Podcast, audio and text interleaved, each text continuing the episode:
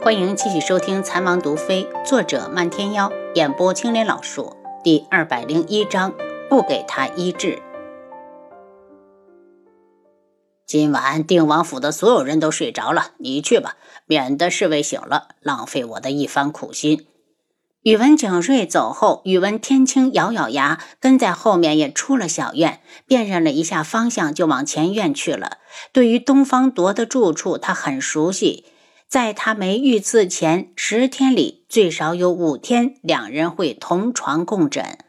到了前院，随处可见地上躺着的侍卫，他惊叫一声，还以为人都死了。好在他也算是上过战场的。僵着身子，探了探鼻息，发现人还有气。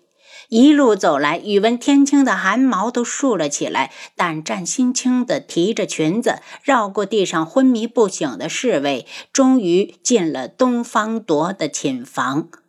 东方铎赤着上身，心口处缠着一圈厚厚的白布。他摸到桌边，掌上灯。为了给自己壮胆，颤抖地叫了几声“王爷”，这才慢慢地来到床前。犹豫再三，还是拿出宇文景睿给的药丸，用水化了，灌到东方铎的嘴里。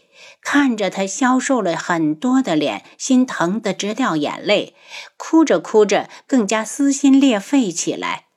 王爷，王爷，你醒醒啊！我是长乐，我是你的长乐啊！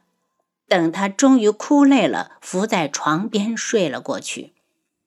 天亮时，有侍卫进来，一眼看到睡在王爷床上的女人，大叫一声：“你什么时候进来的？赶紧回后院去！”被惊醒的宇文天青不舍地看着东方铎，商量道：“让我留下来照顾王爷吧，行不行？我好担心。”“不行，哭什么哭？赶紧走！”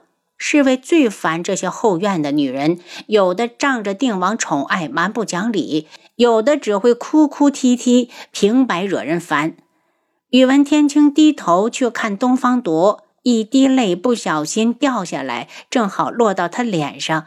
他忽然发出低微的声音：“长乐，别走，长乐。”看着他忽然睁开的双眼，侍卫赶紧冲过来：“王爷，你醒了。”东方铎一眼看到眼睛肿成桃子的宇文天青，轻声道：“长乐，别哭。”这一劝，宇文天青哭得更加大声，几乎是嚎啕大哭。侍卫很快把太医叫进来，太医诊脉之后，又检查了伤处，发现伤口已经开始愈合。惊讶之余，更加疑惑。王爷，你的伤势已经明显好转，臣斗胆想问问王爷，可是服了什么疗伤的圣药？本王的伤不是你们医的，臣等无能。太医赶紧跪下，在他们看来，定王已是将死之人，怎么过了一个晚上，突然就起死回生了？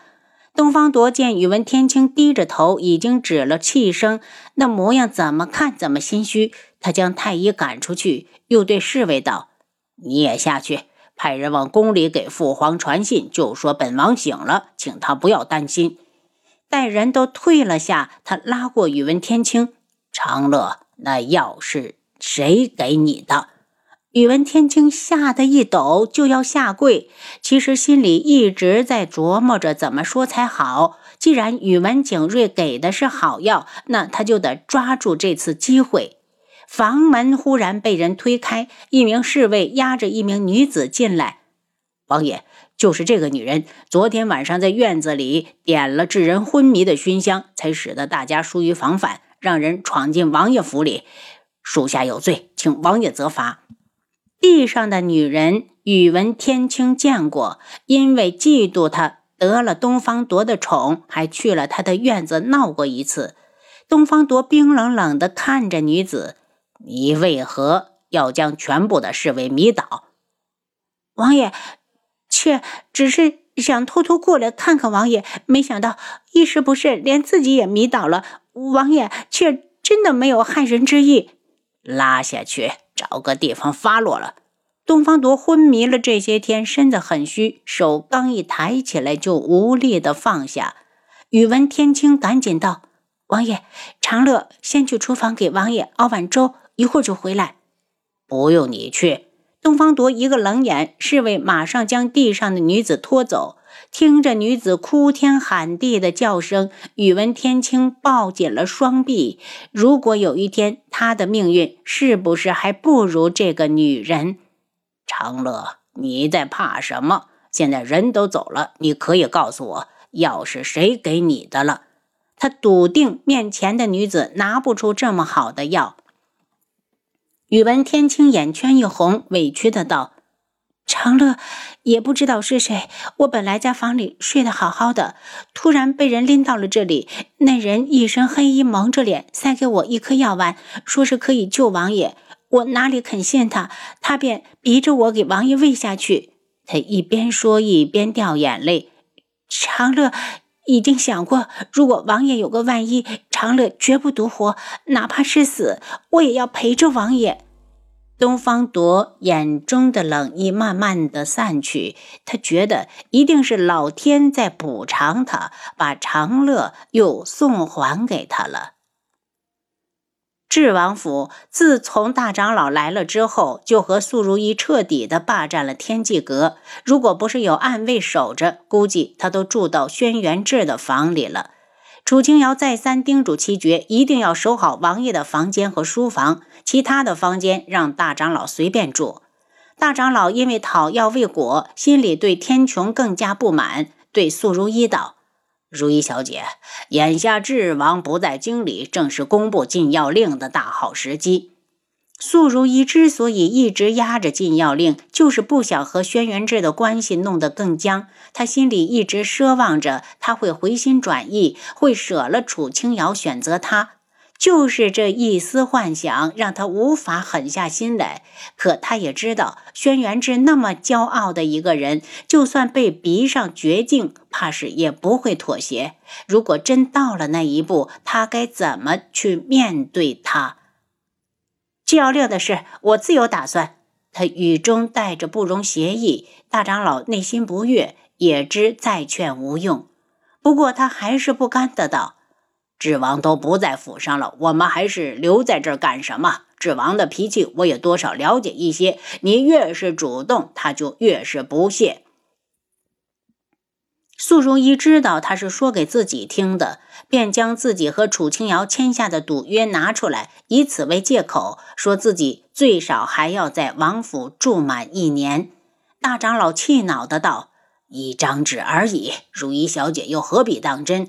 你的身份，甩那个女人几条街，用不着跟她客气。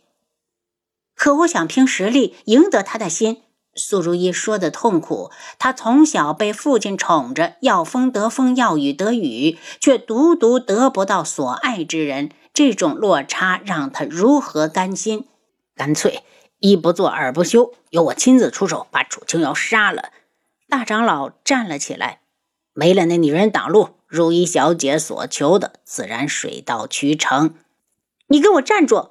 苏如意赶紧叫住他。就算要杀楚清瑶，也是我亲自动手。如果真到了非杀不可的地步，他绝不假手于人。大长老的眼睛里闪着阴冷的光，失望的道：“如意小姐，我替你不值。”素如意盯着他的后背：“大长老，你逾越了，值不值？只有我最有资格评论。只要我喜欢，便没有不值。”大长老怒气冲冲地走了，想找个地方发泄胸口的郁闷。刚一出天际阁，就看到一名小太监快步地走进来。站住！干什么的？他喝住那人。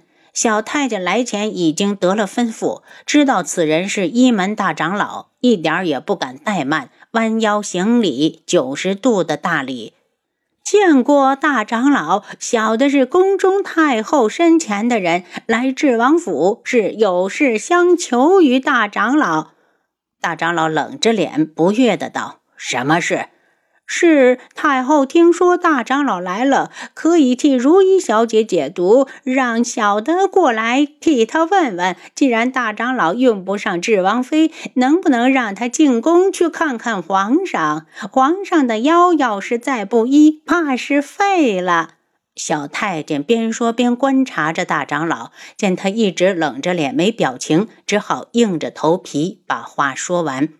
大长老已经听说天穹皇上的腰是被昆仑卫踹的，冷哼一声，抬眼就看到楚清瑶带着七绝到了近前，故意大声道：“那是他欠嘴欠的代价，哪个要再敢给他医治，我一门第一个不饶他。”楚清瑶听完，笑呵呵的道：“既然大长老有命，我岂敢不从？”又看向太监道。大长老的话你都听清了，听清了。可是楚清瑶一挥手，没有可是，回去如实向太后禀报，是皇上得罪了不该得罪之人，本王妃也是有心无力，还不滚！七绝见小太监不死心，便直接的赶人。小太监无法，只好回宫复命。大长老见楚清瑶笑嘻嘻的立在那儿。那笑怎么觉得怎么碍眼，没好气的道：“芷王妃，你敢利用本长老，胆子倒是不小。”楚清瑶心说：“我利用都利用了，自然是有胆。”嘴上却说：“大长老说的是哪里话？敢辱骂昆仑镜，就算死罪可免，也是活罪难逃。没有大长老的命令，本王妃就算进宫去，在能医的情况下，也是不能医。”这句话说的大长老爱听，神色缓了缓，倒是会说话。大长老，虽然我们所处的身份地位不同，但我们智王府也和所有人一样，视一门为领袖，永远紧跟一门的脚步。楚清瑶忽悠了几句，大长老的心情好了些。明知道智王妃是在说瞎话，可他依然觉得很受用。迈步向前走的时候，提醒了一句。如意小姐心情不好，你还是别进去了。多谢大长老。楚清瑶感激的一笑，快步离去。其实他是听说宫里来人了，才赶过来的。如意心情好不好，关他什么事？他容忍也是有条件的。要不是想拖着他延缓发布禁药令，他才没心情和他立什么赌约。您刚才收听的是《蚕王毒妃》。作者：漫天妖，演播：青莲老树。